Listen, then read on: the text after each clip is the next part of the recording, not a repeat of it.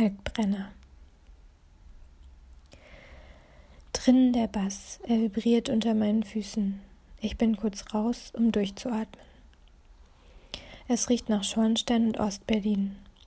Pechschwarz die Nacht, dieser Hinterhof, er ist so trostlos, aber ich fühle mich so verbunden mit ihm, wie ein hässlicher Freund. Vielleicht habe ich Mitleid. Wir verstehen uns. Drinnen ist die Luft dünn, sie riecht nach Whisky und Gras, verraucht und süßlich, und dann all diese Menschen, von denen ich die meisten nicht kenne. Aber es ist egal, denn es läuft Paul Kalkbrenner, der mir diese Stadt erklärt hat. Ich fühlte mich verloren, aber er ließ sie mich verstehen, diese seltsame Stadt. Ich war eher so der Singer-Songwriter-Typ. Dann kam ich nach Berlin und wurde rau und gleichgültig, aber ekstatisch in dieser Gleichgültigkeit. Ihr kennt das. Es ist schön, wie man an grauen Sonntagen zum Bäcker läuft und einem die Menschen egal sind und sich ihnen gerade deshalb so verbunden fühlt. Man grüßt sich nicht und dieses Nicht-Grüßen ist eine viel tiefere Art der Kommunikation. Na, geht's dir auch so dreckig an diesem Sonntag? Fragst du dich auch gerade, wann du in dieser gottverdammten Stadt das letzte Mal einen Sonnenstrahl gesehen hast? Und alles ist okay.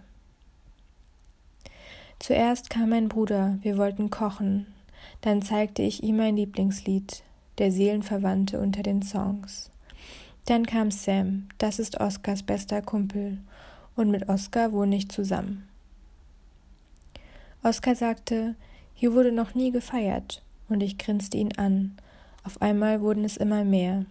Wie Ameisen kamen sie aus den Ritzen der Wände herausgekrochen, gerufen von den Nachteulen, die auf Chancen wie diese warten. Seitdem dröhnt der Bass und wärmt unsere Füße. Wer braucht Fußbodenheizung, wenn da ein Subwoofer ist? Ich habe mich um mich selbst gedreht, vorhin etwas zu oft. Dann war mir schwindelig und ich habe die Stehlampe in der Küche mitgerissen. Nichts passiert. Jemand hat eine Diskokugel mitgebracht und sie im Bad aufgehängt. Warum ausgerechnet da? fragte ich. Weil draußen schon genug Party ist, nur hier eben nicht, sagte der jemand. Ein paar Nachbarn sind auch hier. Als sie klingelten, wurden wir nervös wegen Bullen und so, aber dann grinsten sie und warfen die Hände rhythmisch nach oben und wir verstanden. Herr Werner von gegenüber ist eigentlich zu schüchtern zum Hallo sagen, aber jetzt trinkt er mit meinem Bruder zusammen und sie nicken immer zu, weil sie der Musik zustimmen. Oskar habe ich schon eine Weile nicht gesehen. Vorhin unterhielt er sich mit einem nervösen Mädel. Ich sah, wie sie ihr Glas umklammerte, und ich hatte kurz Angst, es könnte ihr vor lauter Schwitzen durch die Finger gleiten und auf den Fliesen zerschellen. Das wäre nicht so schlimm, aber irgendwie unangenehm für sie. Vom Balkon aus höre ich die Stimmen hinterm Küchenfenster. Ich höre Sam, wie er Inga sagt, sie sehe beim Tanzen aus wie ein Pinguin, dieses Tapsen vom einen aufs andere Bein, sie solle sich mal trauen, sich so zu bewegen, wie ihre Synapsen ihr das sagen, anstatt aufzupassen, auf dem Eis nicht auszurutschen. Das ganze Leben ist Laufen auf Eis, aber heute kannst du nicht fallen, verstehst du? sagt er. Ich leere mein Glas und werfe es über die Brüstung, und noch während es fällt, denke ich, dass das vielleicht dumm war, aber da liegt es schon im Efeu.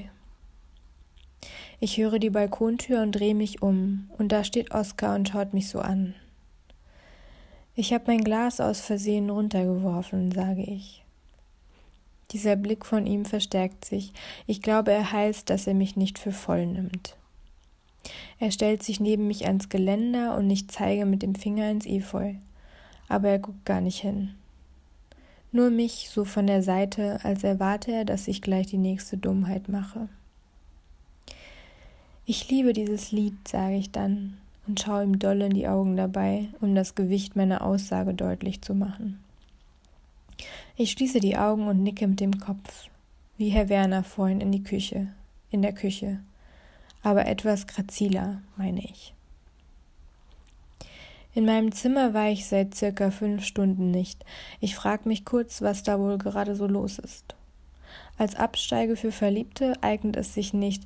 Ich habe nur ein Einzelbett, vielleicht noch der Sitzsack, aber der federt nicht.